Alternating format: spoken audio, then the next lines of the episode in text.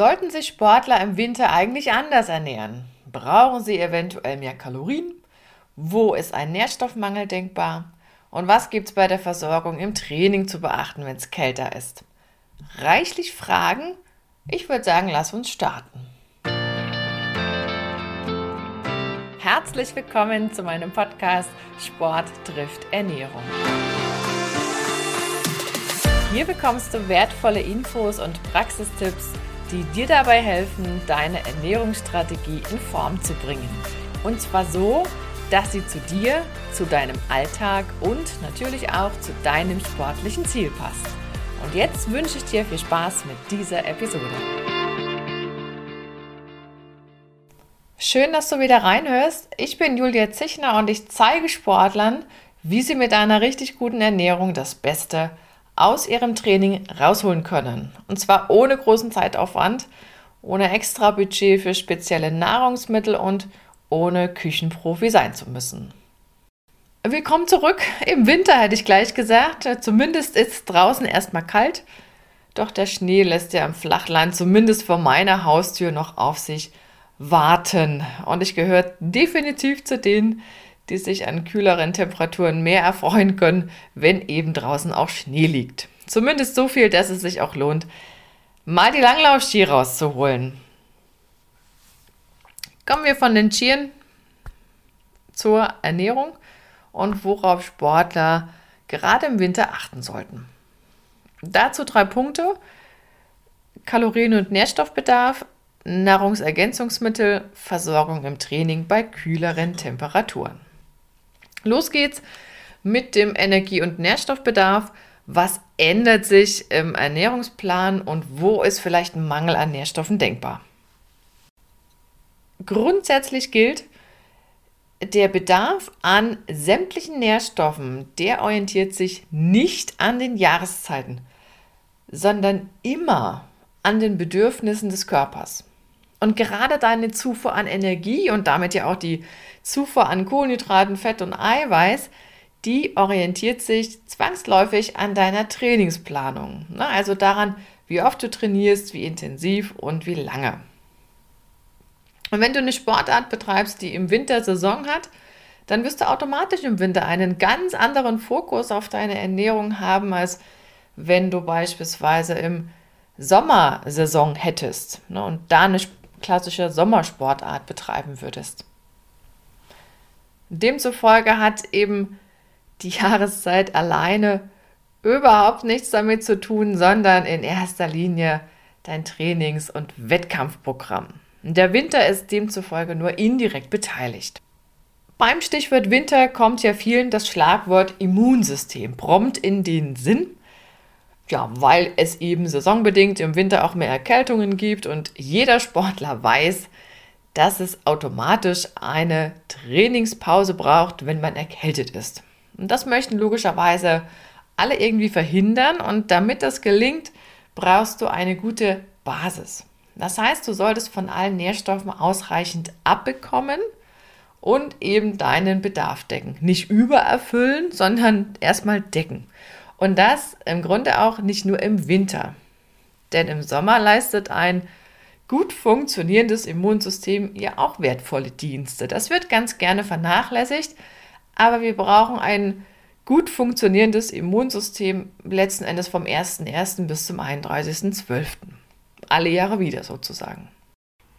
Aber braucht nicht der Körper bei Kälte mehr Energie, um seine Körperkerntemperatur aufrechtzuerhalten? Das ist so eine ganz klassische Frage kommt immer wieder und da kann ich nur sagen, ja, das stimmt erstmal theoretisch, aber wie viel muss denn der Körper tatsächlich noch leisten? Selber leisten, meine ich. Wir nehmen ihm ja allerlei Arbeit ab, indem wir uns wärmer anziehen. Sind wir doch mal ehrlich, wir fahren doch nicht kurz Kurzrad bei den Temperaturen. Würde, glaube ich, niemand auf die Idee kommen. Wir nehmen uns eine Thermohose und eine schöne dicke Jacke und Handschuhe und irgendwas an Hals und eine Mütze und so weiter und warme Schuhe, logischerweise. Würdest du tatsächlich zittern müssen vor Kälte, dann hätte dein Körper auch viel mehr zu tun, klar, um die Temperatur auf dem Level zu halten, wie sie sonst auch hat. durchaus möglich, dass da ein paar Kalorien mehr nötig sind, wenn dein Körper im Training, gerade wenn du im Freien trainierst, ähm, mehr Kalorien verbraucht, weil du vielleicht auch auskühlst. Aber leg das bitte nicht auf die Goldwaage. Das wird allzu gerne überschätzt. Nochmal der Hinweis, wenn du mehr wissen willst zum Thema Energiebedarf, dann hör gerne nochmal in die Folge 2 rein, denn da ging es genau darum. Kommen wir mal zu einem Punkt, der sich mit den Jahreszeiten durchaus ändert. Und das ist das Angebot an frischem Obst und Gemüse. Zumindest das, was erntereif vor unserer Haustür verfügbar ist. Ne? Nur weil wir, ich sag mal, im Schlaraffenland zu Hause sind, wo ja im Prinzip nahezu alles immer irgendwo erhältlich ist, heißt das eben noch lange nicht, dass es auch klug ist, all das, was verfügbar ist, zu kaufen.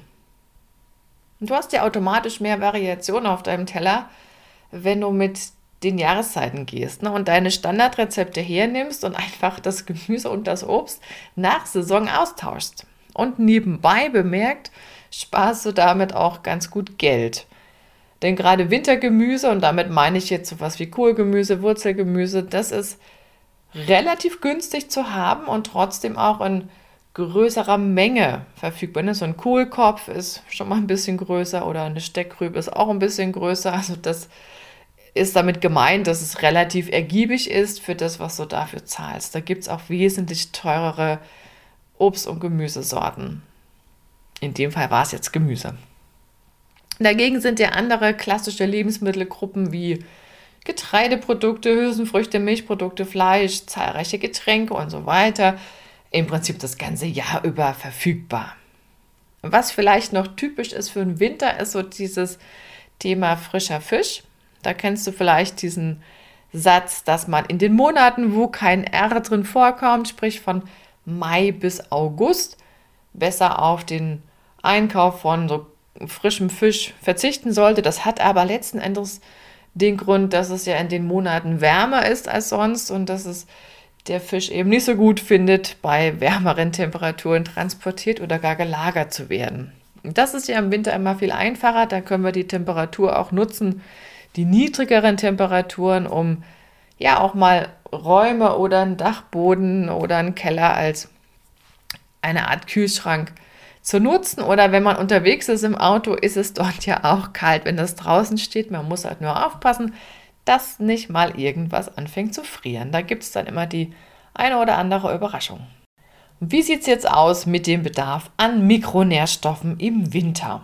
Auch für Vitamine und Mineralstoffe gilt, fast immer zumindest, der gleiche Grundtenor, den wir eben auch schon hatten bei den Energielieferanten. Auch hier macht nicht die Jahreszeit an sich den Unterschied, sondern die Anforderungen an deinen Körper. Allerdings, ich hatte es gerade schon erwähnt, gibt es eben eine Ausnahme, die für den Winter typisch ist. Und zwar macht beim Vitamin D eben doch die Jahreszeit einen Unterschied. Das hat nicht direkt mit der Zufuhr zu tun, über das, was du so isst, sondern mit dem Herstellungsprozess im Körper.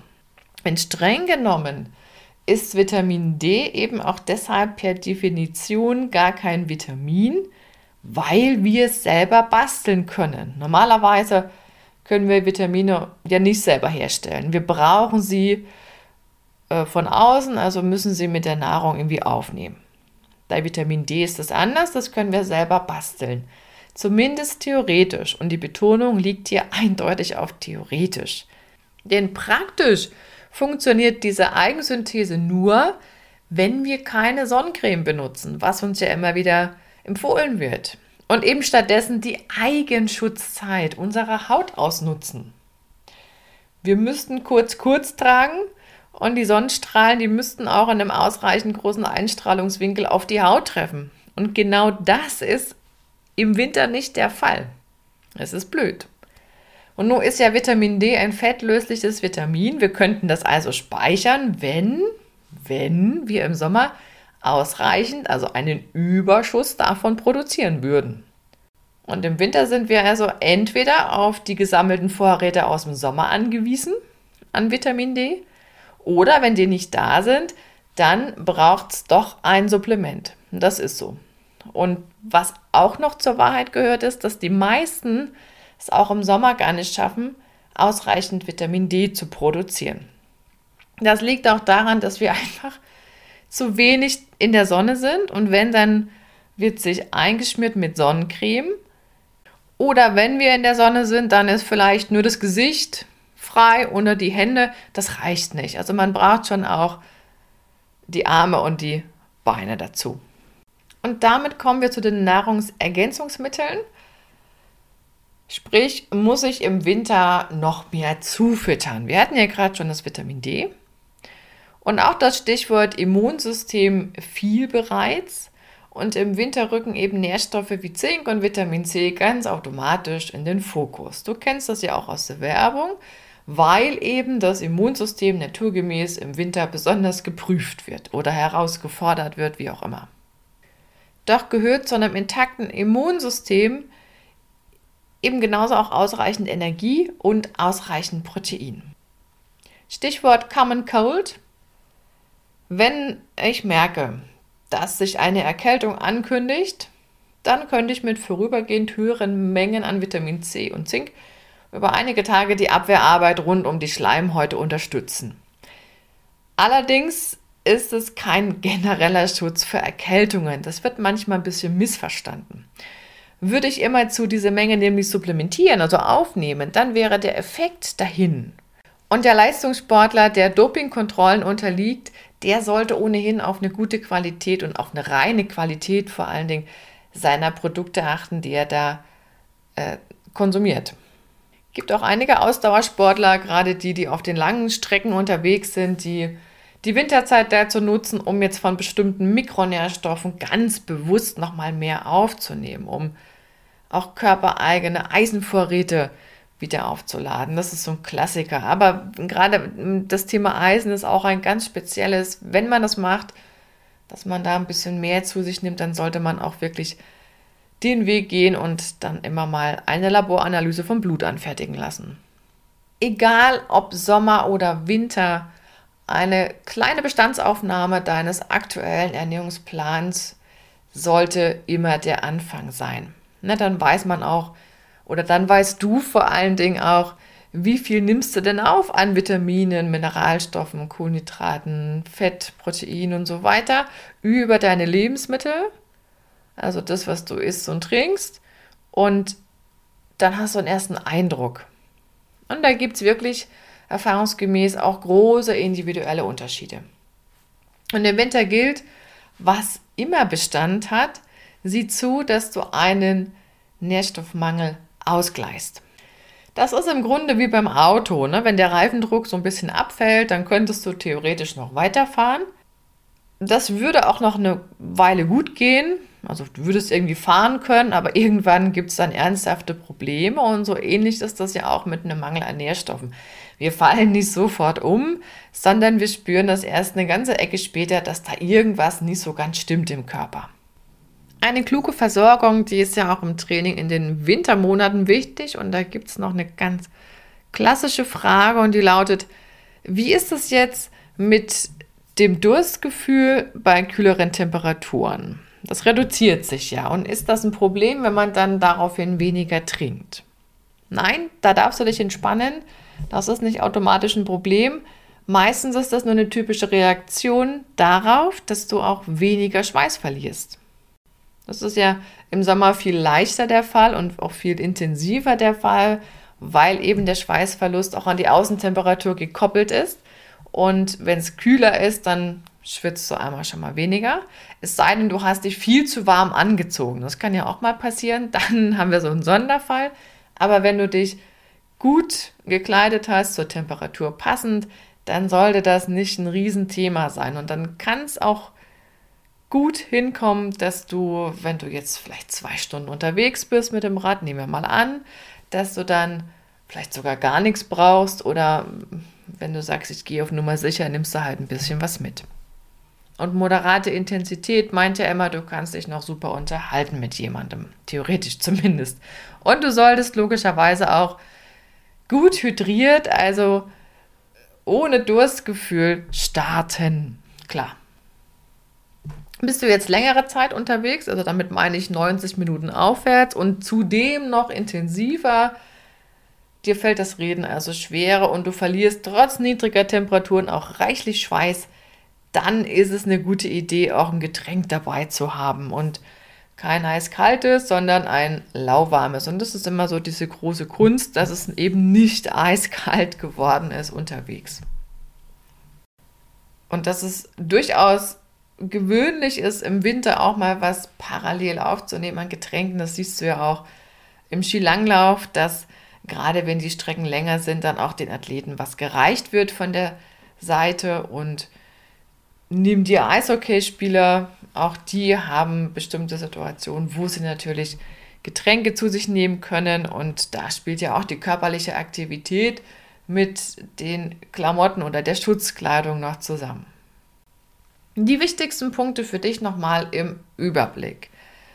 Punkt 1. Wir hatten gesagt, die Empfehlungen für die einzelnen Nährstoffe, die sind ganz unabhängig von den Jahreszeiten gültig. Denn die Zufuhr der benötigten Menge an Kalorien oder auch an Mikronährstoffen beispielsweise und Energielieferanten, die hängt bei Sportlern immer davon ab, wie lange, wie intensiv und wie häufig trainiert wird. Punkt 2. Was sich mit den Jahreszeiten ändert, das ist auch schon mal das Angebot an frischem Obst und Gemüse oder es sollte zumindest so sein. Und hier lohnt es sich mit der Saison zu gehen. Wir kommen im Winter gut und sogar sehr gut ohne frische Erdbeeren aus. Punkt 3. Spätestens in den Jahreszeiten, wo eben die Eigensynthese von Vitamin D nicht möglich ist, lohnt sich Nahrungsergänzung. Wobei es ja auch im Sommer gar nicht alle schaffen, ausreichend Vitamin D selber zu produzieren. Und der letzte Punkt, wenn du im Training bedingt durch kühlere Temperatur und eben moderate Belastung weniger schwitzt, dann brauchst du auch weniger bis gar keine Flüssigkeit unterwegs. Vorausgesetzt, das sind jetzt nicht extrem lange Belastungen. Du siehst, auch im Winter ist eine kluge Ernährung definitiv kein Hexenwerk, bloß gut, möchte man sagen.